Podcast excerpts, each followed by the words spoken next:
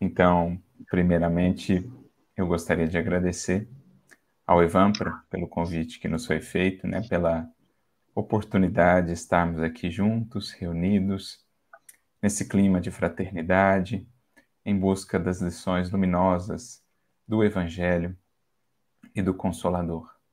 Que nosso Mestre, que nosso Senhor possa envolver e abençoar a todos nós em nossos esforços mais sinceros por conhecer-lhe a divina palavra e por fazer com que esta palavra, estas palavras de vida eterna, possam de fato florescer em nossas vidas.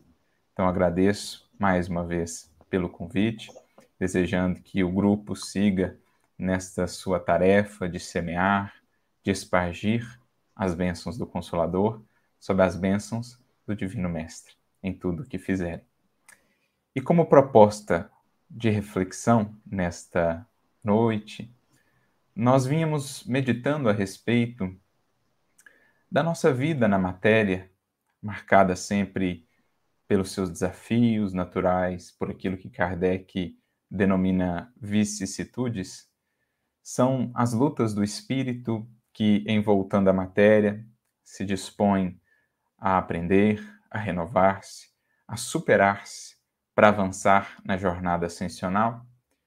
No entanto, muitos espíritos, especialmente em momentos mais desafiadores, seja individualmente, seja coletivamente, acabam por se deixar envolver pela nuvem do pessimismo, pela nuvem da amargura, sobretudo quando não estão informados ou quando ainda não têm meditado mais detidamente no que seja a vida, na perfeição das leis divinas, na grandeza do Criador.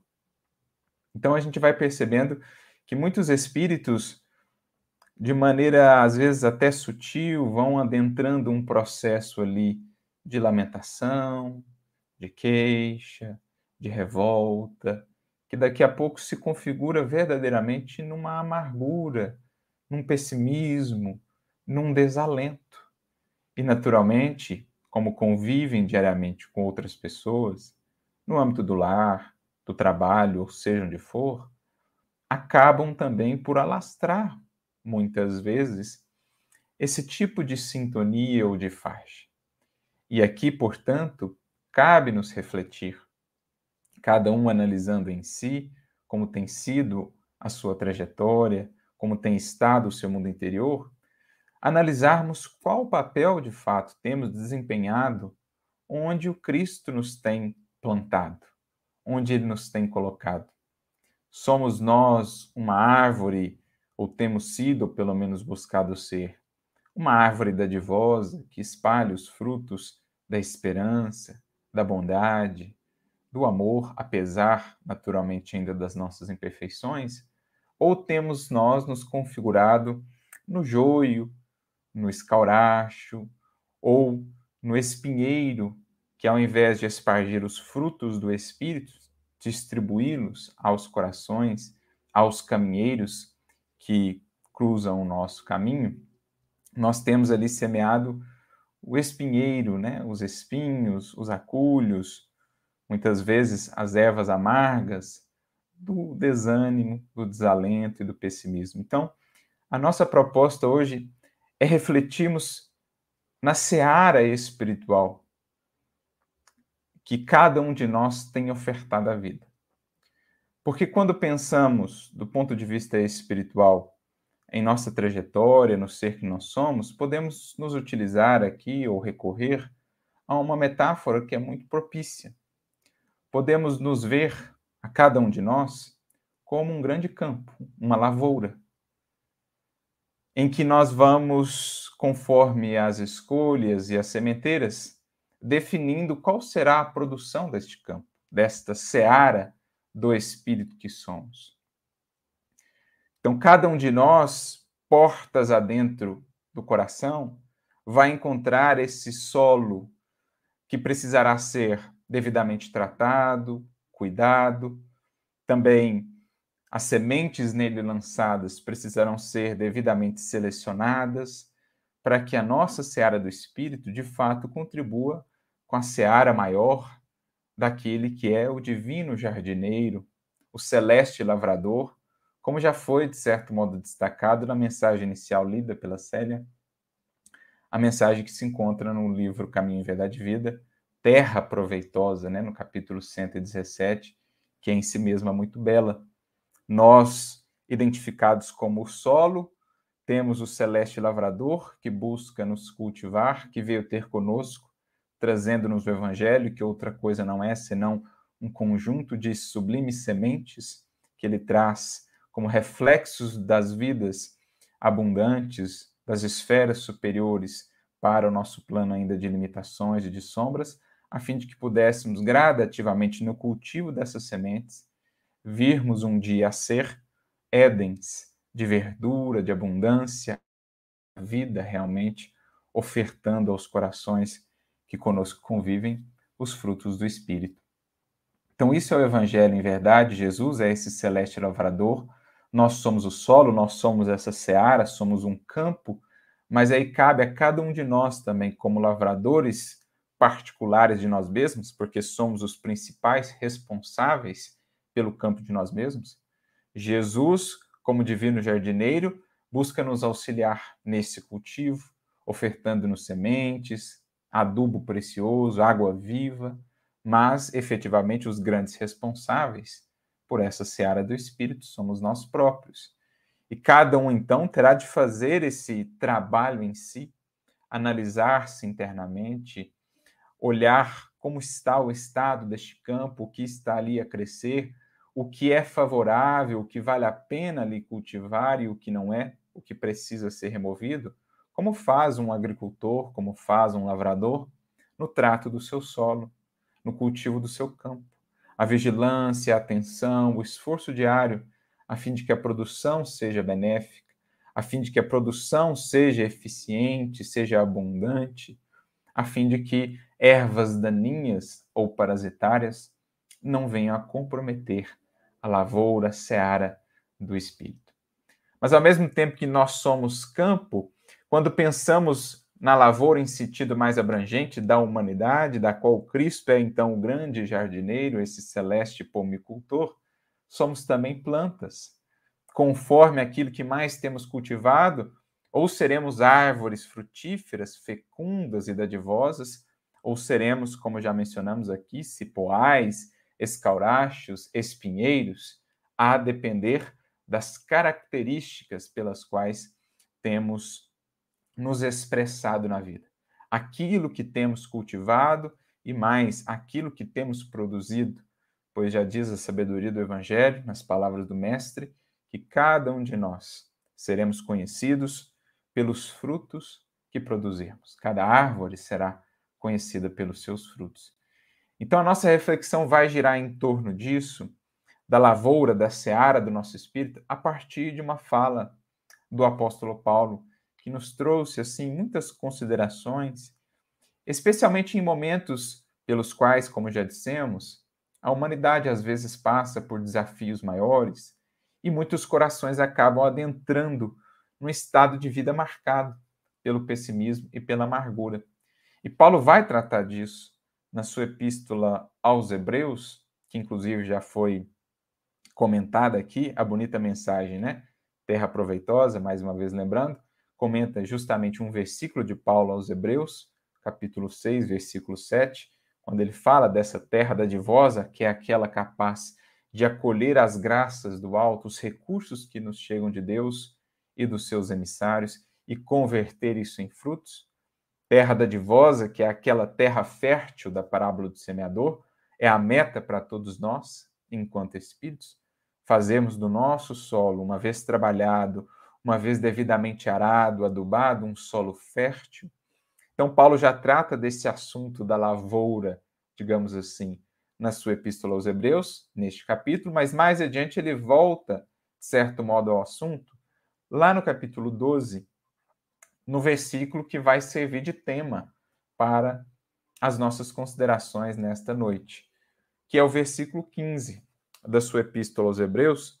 Permitam-me aqui a leitura do versículo e depois a gente vai tecendo algumas considerações em torno da fala de Paulo, trazendo também para a nossa conversa, para o nosso aprendizado, o sempre presente no que diz respeito ao estudo do Evangelho, sempre tão rico, Emmanuel, né, em suas considerações, para que a gente possa ir analisando, então, cada um nesse trabalho que lhe compete, analisando como está a seara do nosso espírito, ou do espírito que somos.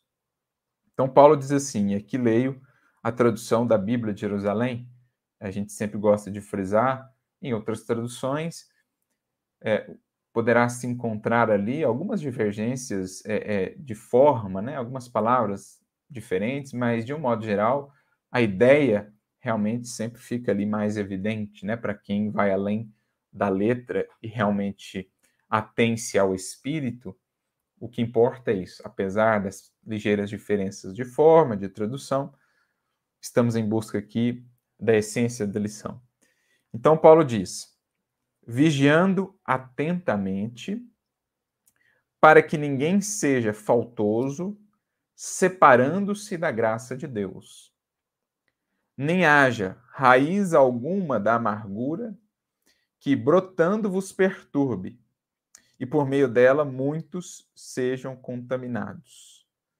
Apenas para contextualizarmos um pouco, no versículo anterior, Paulo menciona ou orienta né, os hebreus, a quem ele dirige essa epístola, mas na verdade também a todos nós cristãos, para que procurassem a paz com todos e a santificação, sem a qual ninguém verá, verá o Senhor. Então ele está falando do nosso compromisso de sermos aí pacificadores, de sermos agentes harmoniosos no contexto em que estivermos inseridos, onde formos plantados pelo Cristo, por Deus, sermos ali elementos que trazem é, frutificação, trazem fecundidade, trazem paz, geram progresso, né? Enfim, sermos uma influência benéfica, uma influência positiva onde estivermos. Então, procurar a paz com todos, nos esforçarmos para cultivar a paz, apesar das diferenças, por vezes, de opinião, de pensamento, mas, enfim, ofertarmos o nosso melhor, estimulando os outros para que retribuam também com o seu melhor. Porque assim se dá na dinâmica da vida, conforme o que damos à vida, geralmente é o que receberemos. É claro, muitas vezes também, apesar do bem que façamos, ainda lidaremos com ingratidão, com incompreensão, mas isso é temporário. Toda sementeira no bem, um dia há de dar retornos multiplicados àquele que a faz. Então, procurar a paz com todos e a santificação, porque como ofertar a paz, como cultivar, como espalhar a paz, se não a tenho em mim. Santificar-se aqui no contexto do Evangelho é o mesmo que purificar-se no contexto do Espiritismo, né? apenas palavras diferentes para esse processo de aperfeiçoamento do ser. Na medida em que vamos nos libertando de nossas paixões, dos elos ainda tão densos, né? ainda tão férreos que nos prendem assim à materialidade e aquilo que deriva desse apego à materialidade, ou aquilo que está intrinsecamente relacionado a este apego, o egoísmo, os vícios, as paixões. Na medida em que vamos nos libertando disso, estamos neste processo de santificação, de purificação do espírito. É então que vamos alcançando dentro de nós a paz, como fruto bendito do cumprimento da lei, da harmonização do nosso viver, do nosso agir com a lei divina. A paz que vamos construindo em nós será então a paz que poderemos ofertar. Assim é. Por isso, na ordem das bem-aventuranças, primeiro Jesus coloca bem-aventurados os pacíficos ou os mansos, a depender da tradução, para só lá mais à frente, na ordem das bem-aventuranças, ele colocar bem-aventurados os pacificadores como a dizer que não é possível ser pacificador sem antes ser pacífico. É impossível ofertar uma paz que ainda não detemos, que não estejamos aí a cultivar e a construir dentro de nós. Então, é isso que ele está dizendo no versículo anterior. Então, ele adentra o versículo 15, que é propriamente o nosso tema hoje, dizendo: olha, para a gente estar muito atento, né? Ele usa a expressão vigiando atentamente para que ninguém seja faltoso, separando-se da graça de Deus. Em algumas outras traduções, por exemplo, João Ferreira de Almeida, a gente vai encontrar tendo cuidado, né, para que ninguém se prive da graça de Deus. E o que que Paulo quer dizer com essa primeira parte do versículo? Mais ou menos algo que foi dito na mensagem lá do Caminho Verdade Vida 117. As bênçãos divinas descem sempre. Deus esparge, espalha o seu amor para o universo sem fim, para todas as criaturas. Como diria o Mestre no Evangelho, faz erguer o sol sobre maus e bons, e cair a chuva sobre justos e injustos. Então, as suas dádivas se estendem a todos, mas nem todos sabem receber. Nem todos estão dispostos a receber. Nem todos ofertam solo fértil às sementes de vida. Por quê? Porque vamos, muitas vezes, em nossas posturas equivocadas, na ignorância por nós acalentada, nas paixões que vamos nos deixando ou pelas quais vamos nos deixando dominar, nós vamos construindo como que uma casca nesse solo da alma, tornando-o impermeável. Vamos como que nos insulando dentro de sombras compactas por nós mesmos criadas e tornando assim mais difícil o acesso em nós, em nossa vida, dos raios solares divinos, né? as inspirações que nos chegam do mais alto por meio dos nossos benfeitores espirituais, os recursos, enfim, tudo aquilo que chega na forma de bênçãos, se nós nos fechamos na concha, na caverna do egoísmo, do orgulho, do eu, do culto do eu, tudo se torna mais difícil no que diz respeito à recepção dessas bênçãos. Então, não é Deus que nos priva da sua graça, Jamais Deus privará criatura alguma do seu amor, da sua misericórdia e da sua bondade. Mesmo o espírito que se encontra nas furnas mais sombrias, mesmo o espírito que caiu lamentavelmente em abismos de queda moral, ele é, do mesmo modo, amado por Deus, envolvido pela misericórdia divina. Porque Deus é absoluto, é perfeito, é inalterável e assim também o que ele sente por nós. O seu amor independe de condições. Quando ouvimos a expressão amor incondicional, aqui é de fato isso, é incondicional. Mas a grande questão é o quanto a criatura consegue perceber disso.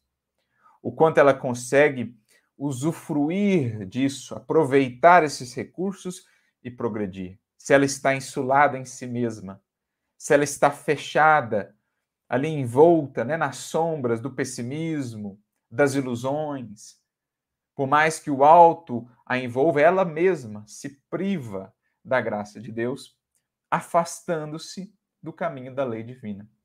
Então, essa é a ideia que Paulo transmite, o conceito de graça que é muito presente ao longo de suas cartas, de seus escritos, é esse amor gratuito de Deus. A misericórdia de Deus que independe do que façamos. Se fôssemos analisar de fato o mérito, não teríamos mérito para estarmos aqui novamente encarnados, mas temos necessidade. Faz parte do nosso processo de amadurecimento e evolução, e por isso, então, Deus nos confere por acréscimo de misericórdia, por bondade. É claro que o mérito definirá os patamares que vamos alcançando no plano da evolução, na infinita jornada de ascensão. Aí é mérito do Espírito, é conquista efetuada ao longo de milênios e milênios incontáveis. Conquista esta que fez por seus esforços, mas também graças ao imenso auxílio divino porque se dependêssemos somente de nós, não sairíamos do lugar. Não fosse o amparo do Cristo, dos bons espíritos, de Deus em primeira e última instância, não sairíamos do círculo vicioso né, de ignorância, de ilusão, de sofrimento, de expiação, mas é graças ao amparo incansável do alto, encontrando os nossos esforços crescentes, que aos poucos vamos galgando os degraus da evolução. Mas não é propriamente por mérito que nós temos os recursos e as bênçãos. É por necessidade mesmo.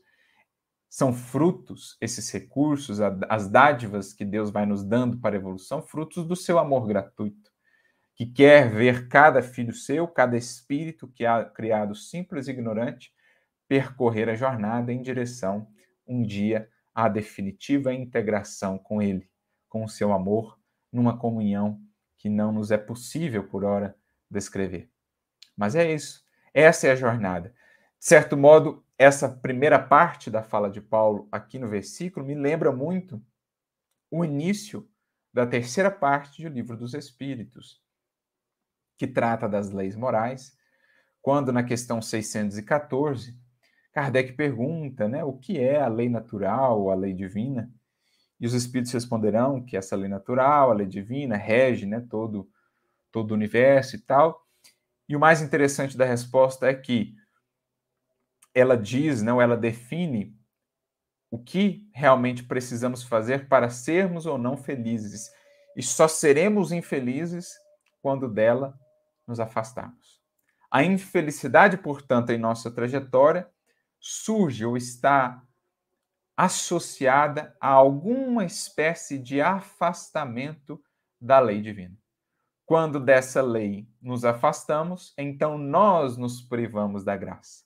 Não que Deus, por castigo, por punição, nos prive do seu olhar amoroso. Não. Ele segue nos amando da mesma maneira. Mas também Deus é suprema justiça e permite colhamos as consequências de nossos atos, até para que ganhemos experiência, entendamos que certos caminhos não são caminhos proveitosos e entendamos quais são os melhores caminhos para que entendamos qual a sementeira mais adequada na seara do espírito e quais as sementes menos indicadas, cuja produção não será adequada. Então, Deus é justiça e misericórdia, mas, por mais que nos afastemos da sua lei, o seu amor segue inalterado. No entanto, a nossa capacidade de perceber esse amor e a sua presença se torna ali muito estreita e limitada.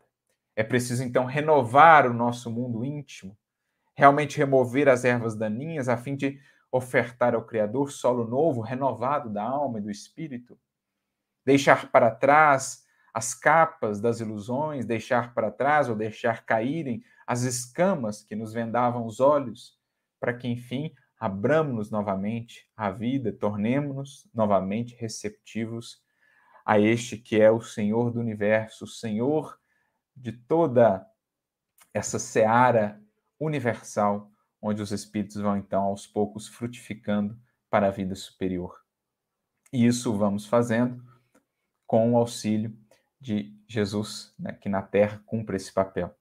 Então, sempre que nos afastamos da lei divina, nós nos privamos dessa graça, por nossa escolha. Mas essa privação não é indefinida, não é absoluta ou para sempre, como outrora concebíamos, ou ainda se concebe em algumas outras visões, a possibilidade de uma de um afastamento eterno, de um sofrimento eterno, a doutrina espírita nos mostrará não coaduna mais com a visão de Deus que por ora é, já conseguimos ter. Deus, sendo infinito amor e misericórdia, mantém sempre a porta do arrependimento aberta acessível a qualquer filho seu, por mais transviado que esteja, poderá voltar à casa paterna, paterna, como na parábola do filho pródigo, para enfim voltar à comunhão com a graça amorosa do Criador. Este é o processo. Quanto mais vamos então nos harmonizando com o Evangelho, que expressa para nós o que seja o viver da lei divina, mais vamos então percebendo essa graça, os recursos divinos, a presença de Deus em nossas vidas de maneiras tão sutis, mas ao mesmo tempo tão eloquentes, tão confortadoras. Por isso, Jesus dirá no Evangelho de João: Se alguém me ama, guardará as minhas palavras, os meus mandamentos, o meu Pai o amará, e então eu e meu Pai viremos até ele e faremos morada junto a ele. Olha que interessante essa fala de Jesus. Ele coloca o verbo amar no futuro. O meu Pai o amará. Quer dizer, então, que existiu algum momento em que Deus não nos amou? Não é essa a ideia. Jesus coloca o verbo no futuro como a dizer que somente quando estivermos alinhados com a lei divina, que é o seu evangelho, somente então poderemos de fato perceber esse amor. O amor sempre esteve ali, mas na medida em que nos alinhamos com a sua lei, é então que passamos de fato a senti-lo, a comungar com ele. Deixamos aquele estado de privação da graça e voltamos a um estado de comunhão, de receptividade, para que então possamos produzir. Assim também, na medida em que vamos trabalhando o solo do nosso espírito, rompendo com as cristalizações, arando o nosso solo interior por meio do autoconhecimento, do estudo e do esforço no bem, é então que nós vamos deixando de perder as sementes que nos chegam diariamente do mais alto, deixando de ser aquele primeiro tipo de solo da parábola do semeador e vamos passando a ser solos férteis, que vão produzindo para cada semente duas, cinco, dez, ou como diz no texto evangélico, 30, 60, 100, e assim sucessivamente ao infinito. Porque quanto mais progride o espírito, maior é o retorno e a multiplicação, no caso de cada semente lançada para o bem. Ao cento, ao milhar, ao milhão e assim sucessivamente.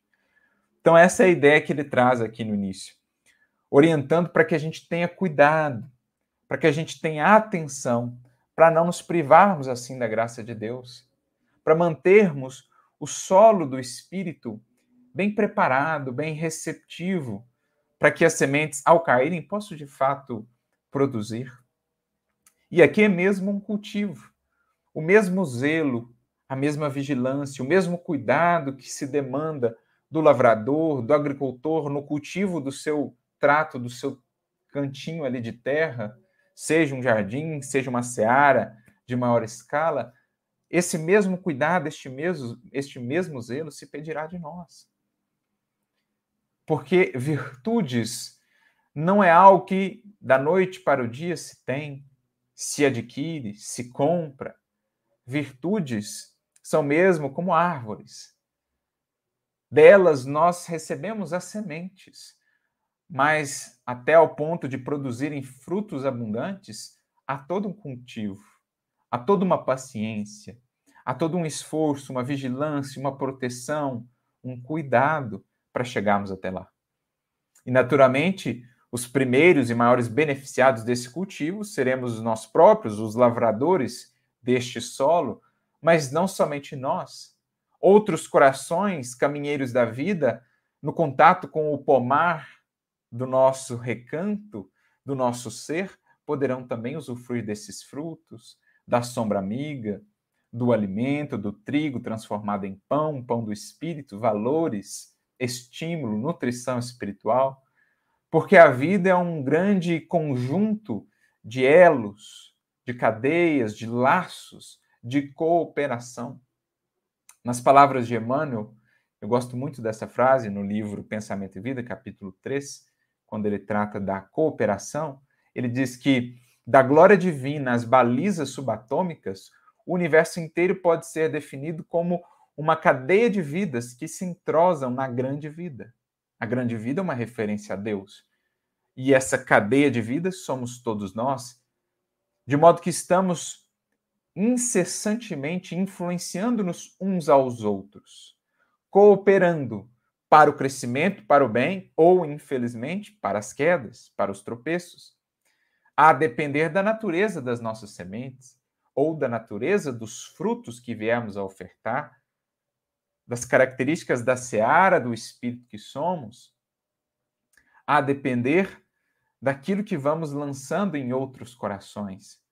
Isso definirá um auxílio, um estímulo, ajudando a outra criatura a não se privar da graça de Deus, pelo contrário, ajudando-as muitas vezes a encontrarem novamente essa graça, esse amor. Quando ofertamos carinho, compreensão, amor, perdão, indulgência, Às vezes trazemos de volta um coração que havia se afastado dessa graça, que havia se perdido ou que estava esquecido do seu devido cultivo ali. Trazemos de volta essa fartura. Mas da mesma maneira, de acordo com a nossa sementeira, podemos privar outros corações dessa graça. Podemos acabar estimulando-os, levando-os também, induzindo-os a se afastarem disso, a entrarem também por caminhos de equívocos, por caminhos de ilusão, se estivermos também nesta jornada, nessa característica, né, na nossa sementeira. Então é preciso que tenhamos esse cuidado não somente por nós, pelo bem do nosso ser, do nosso progresso, mas também pelos outros. Por aqueles que privam diariamente da nossa convivência, que tipo de influência estamos ali a lançar? porque essa é uma reflexão necessária, importante para todo espírito que já despertou para uma caminhada consciente, que já despertou para entender, entender o, o papel que lhe cabe, aonde quer que esteja inserido, de ser um multiplicador do bem, de procurar a paz com todos, como diz aqui Paulo, e não simplesmente aquele que puxa para baixo, ou aquele que semeia por onde passa as nuvens do desalento, do pessimismo, da revolta, do ódio. Então é isso que ele está nos dizer. O cuidado que nos cabe ter como lavradores de nós mesmos no cultivo dessa seara do espírito, né? Atentando para o que manter ali, que tipo de plantas, que tipo de produção e o que remover.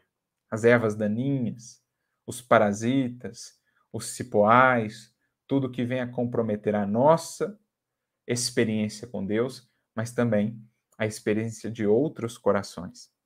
E então ele vai para a segunda parte né, do versículo, aproveitando essa simbologia do campo, da seara, nem haja raiz alguma da amargura que brotando vos perturbe, e por meio dela muitos sejam contaminados. Então vejamos só, raízes de amargura que brotando venham a nos perturbar e aí, na medida em que vão se alastrando pela inatenção, falta de atenção, pela invigilância, vão comprometendo também a produção de algo positivo que tínhamos ali, né? porque num campo, se o lavrador está desatento e deixa a erva daninha crescer em uma determinada parte, daqui a pouco ela não se contenta mais só com aquela parte, ela começa a invadir, invadir também aquela parte do campo em que existia ali uma produção. Então, todo o nosso campo psíquico vai sendo comprometido se vamos deixando isso alastrar.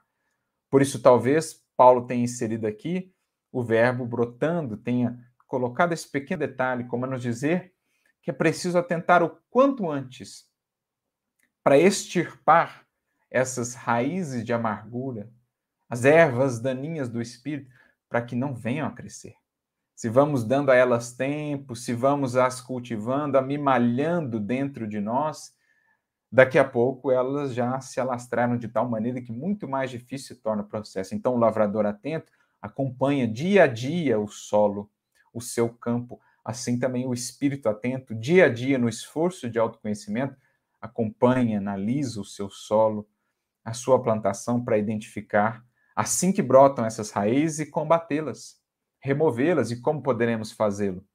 Aqui me recordo de uma mensagem de Emmanuel, que está no livro O Espírito da Verdade, no capítulo 24, em que ele comenta justamente esse versículo, em que ele nos orienta a caminharmos alegremente, ao título da mensagem, e ele diz assim: que essas sementes de amargura elas vão brotando, assim como existem né, as ervas daninhas nos campos aí materiais da vida, também o espírito é preciso esteja ele muito atento para não deixar que reminiscências menos felizes, paixões, vícios venham a crescer e a se desenvolver, complicando a seara do espírito.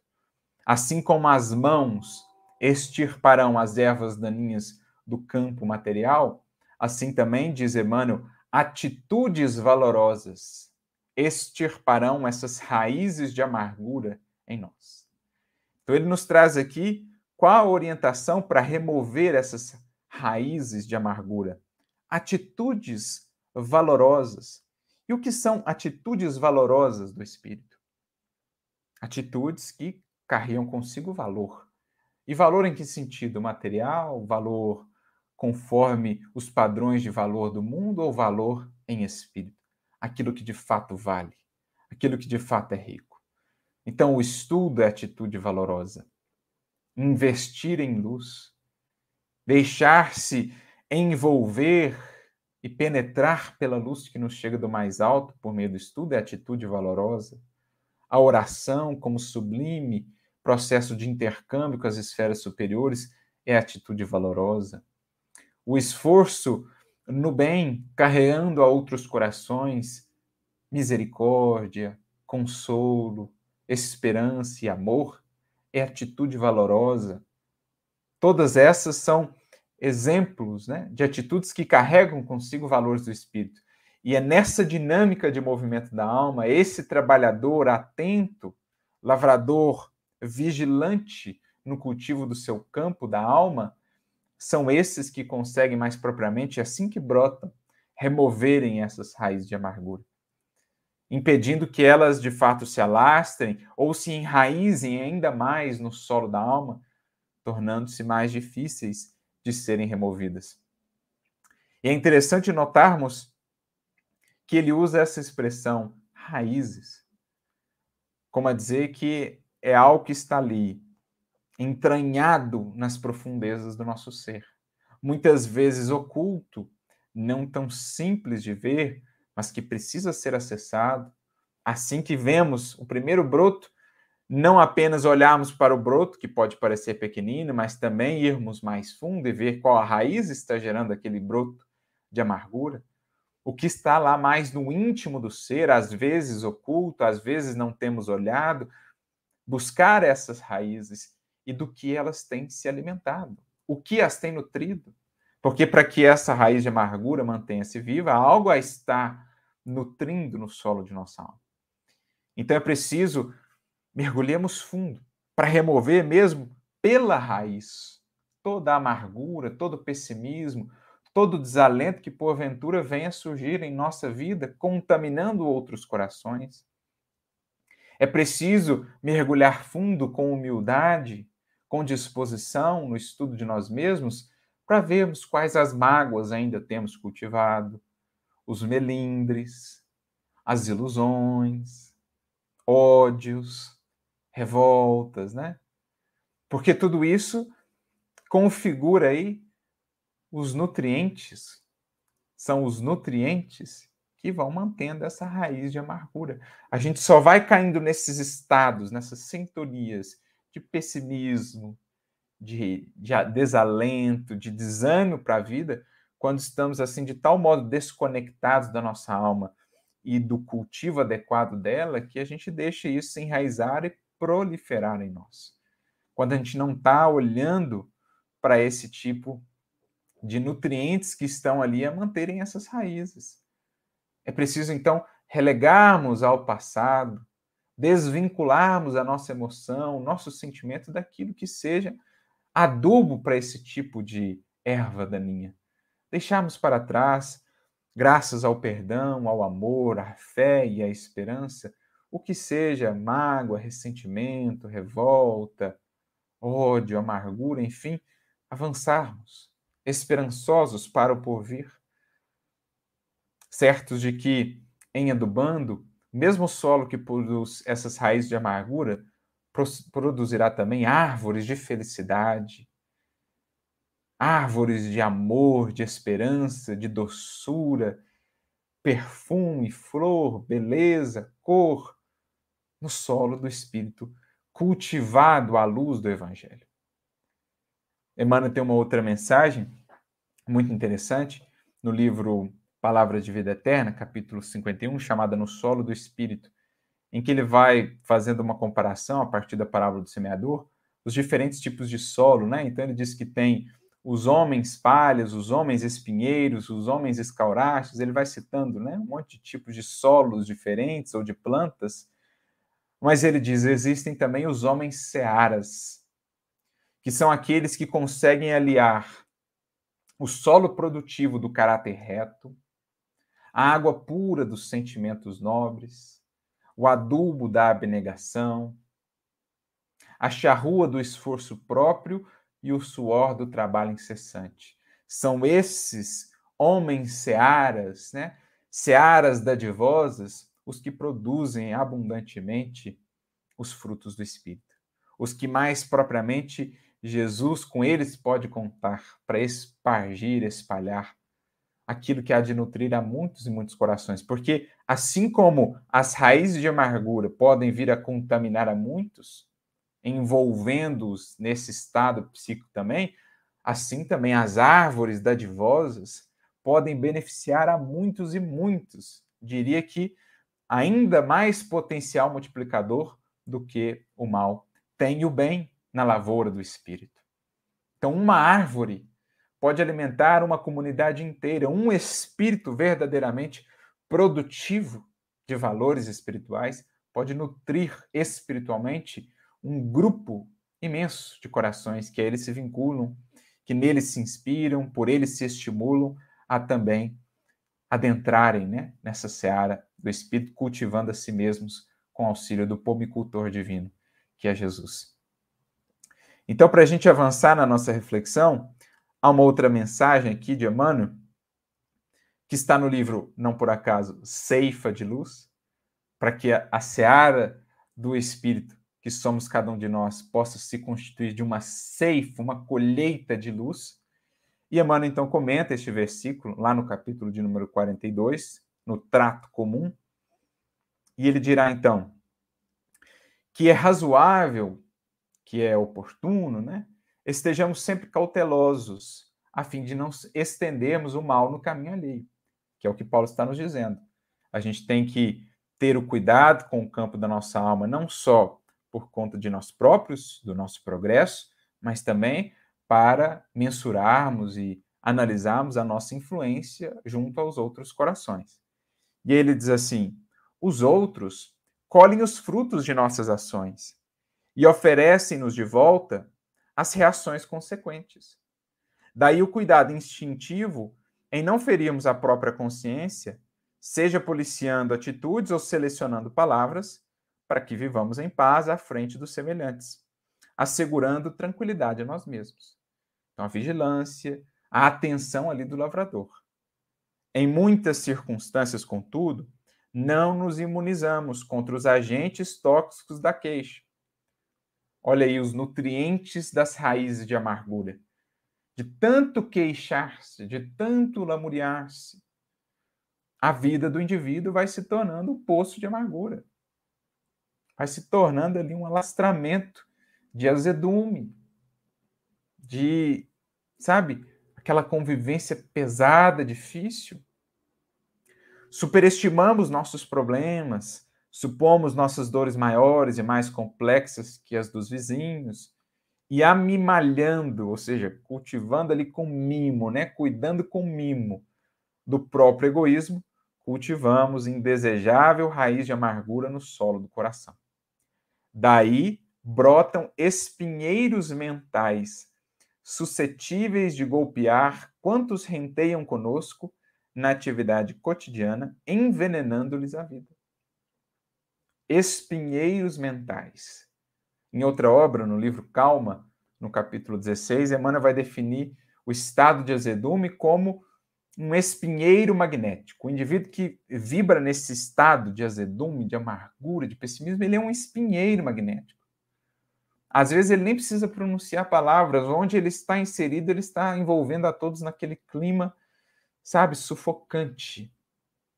Sempre palavras ferinas, sempre destacando os aspectos menos felizes, sempre vendo o pior lado das coisas, ao invés de infundir luz, de trazer ânimo novo, ar renovado para um ambiente, onde ele adentra, ele é espinheiro magnético, que vai ferindo os outros pela simples presença, pela simples presença. Porque não só pelas palavras influenciamos, pelos simples pensamentos, pelos simples sentimentos, nós estamos projetando. A alma se irradia, não está restrita no corpo, como numa gaiola, dizem os espíritos no livro dos espíritos. Nós irradiamos, assim também as nossas vibrações, as nossas influências, nos tornamos então espinheiros mentais, espinheiros magnéticos, ferindo, contaminando ali a muitos.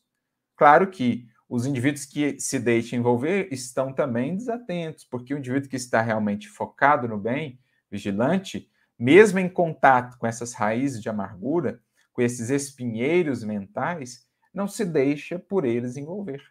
Releva, está ali imunizado, protegido contra esses espinheiros, pelo contrário, leva a esse espinheiro talvez um pouco de água pura, alguma espécie de adubo que o possa ajudar a repensar a natureza da sua produção, a natureza da seara do seu espírito.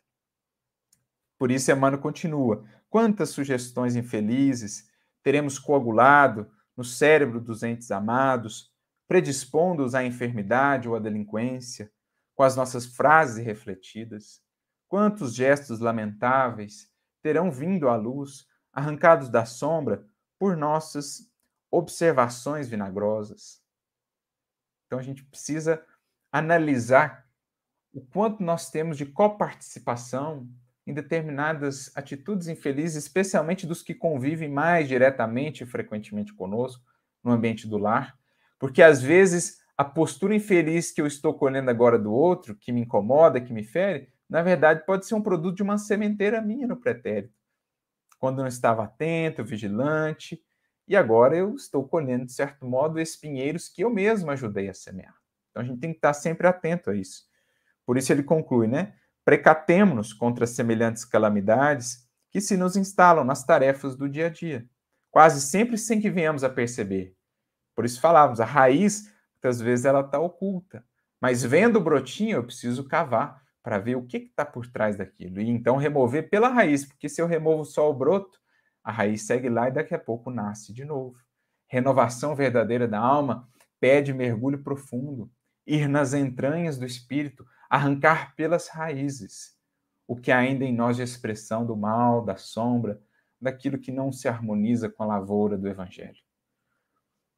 Esqueçamos ofensas, discórdias, angústias e trevas, para que a raiz da amargura não encontre clima propício no campo em que atuamos. Todos necessitamos de felicidade e paz. Entretanto, felicidade e paz solicitam amor e renovação. Tanto quanto o progresso e a vida pedem trabalho harmonioso e bênção do sol. Então é isso. A bênção do sol está aí disponível para todos os que queiram adentrar na seara do Espírito. Os recursos da chuva, enfim, a representarem as bênçãos do mais alto, a graça divina não faltará a ninguém mas é preciso que essa graça encontre o trabalhador atento, mãos ali na charrua, na enxada, a preparar o solo do espírito para a verdadeira e proveitosa produção. Por isso me lembro da orientação de um espírito amigo no Evangelho segundo o Espiritismo, lá no capítulo 18, né, no item 15, quando ele fala para que nós tenhamos ânimo, para que lavremos aí os nossos corações, tomemos do arado, da charrua, lavremos fundo os nossos corações, arranquemos dele, do nosso coração, a cisânia, selecionemos as melhores sementes dentre aquelas recebidas do Senhor da vida, do Senhor da seara, e então as lancemos no solo do Espírito, porque o orvalho do amor fará com que certamente cheguemos aos frutos da caridade. Então diz lá esse Espírito amigo, lavremos o nosso coração, tomemos a charrua, a enxada do esforço, arranquemos aqui as raízes de amargura pela oração, pelas atitudes valorosas, como aqui mencionamos, e sigamos adiante para que sejamos com Cristo uma seara abundante, uma seara profícua, rica de valores, né? como, no, como no título da própria obra de Emmanuel, uma ceifa de luz. Para que sejamos nas mãos de Jesus, o celeste pomicultor, uma planta verdadeiramente frutífera que espalhará não só frutos, mas também sombra, mas também elementos de utilidade elementos curativos aos corações que conosco travarem contato. Por isso, eu gostaria de encerrar a nossa reflexão trazendo aqui uma outra mensagem de Emmanuel em que ele aborda, de certo modo, a mesma temática. A gente trabalhou a ideia de que somos, ao mesmo tempo, campo, mas também planta, a depender da natureza da nossa produção. Somos um campo e dentro desse campo íntimo, cada planta ali a cultivar são virtudes ou vícios a serem removidos, mas também no todo somos uma planta no grande campo da humanidade, da qual Jesus aí é o jardineiro. E nesta mensagem, no livro Indulgência, capítulo 6, o título é muito interessante: Plantas e Almas. E aí Emmanuel descreve que as almas, no fundo, são semelhantes às plantas no imenso campo da vida, na imensa seara do espírito, né? Quando pensamos na humanidade. E ele nos convida, então, a reparar o que nós produzimos. Aí ele cita uma série de exemplos. Corações isolados na sensibilidade egoística, receando de sabores no relacionamento com o próximo, parecem cardos amargosos na terra seca. Verbos maledicentes que encontram motivo para crítica destruidora, nos menores acontecimentos de cada dia, simbolizam a urtiga brava, sempre disposta a ferir. Inteligências ruidosas, na reiterada exposição de nobres ideais que nunca realizam, lembram arbustos ricos de folhagem, que jamais se confiam à frutescência, né? como aquela figueira que tinha folhas, mas não frutos. Companheiros ociosos da luta humana, em fuga de elevadas obrigações que o mundo lhes assinala, oferecem pontos de contato com o cipó absorvente, que, enlaçado a outras plantas, lhes suga a vitalidade e lhes furta a existência. Almas em sofrimento constante, que sabem cultivar a fé e a esperança, ofertando a quem passa os melhores testemunhos de amor e coragem, são roseiras abençoadas, produzindo flores de paz e alegria sobre os espinheiros terrestres. Espíritos generosos e amigos que buscam a intimidade com a luz da compreensão e do serviço apresentam similaridade com as copas opulentas, sempre habilitadas a socorrer quem procura o regaço acolhedor, com a sombra refrigerante ou com o fruto nutriente. Irmãos prestimosos parecem valiosas plantas medicinais, cuja essência consegue curar inquietações e feridas. E espíritos benevolentes e sábios, no apoio incessante à humanidade, surgem por troncos veneráveis, de que o homem retira madeira de lei para o lar que lhe serve de berço e tempo, escola e moradia. E então ele conclui, apresentando para todos nós a reflexão e o desafio. Observa o que fazes, por tuas demonstrações e exemplos, no recanto em que o Senhor te situou. O mundo conhecer-te-á de perto e abençoará ou corrigirá a tua vida. Então, onde quer que por Cristo tenhamos sido plantados, que possamos analisar o que temos ofertado na seara do Espírito, que tipo de planta temos sido nessa grande lavoura de Jesus. Que o divino médico, divino pomicultor, celeste lavrador, possa seguir a nos amparar a todos, para que a nossa produção seja farta e a nossa ceifa, de fato, uma ceifa de luz. Que assim seja, que Jesus nos inspire sempre.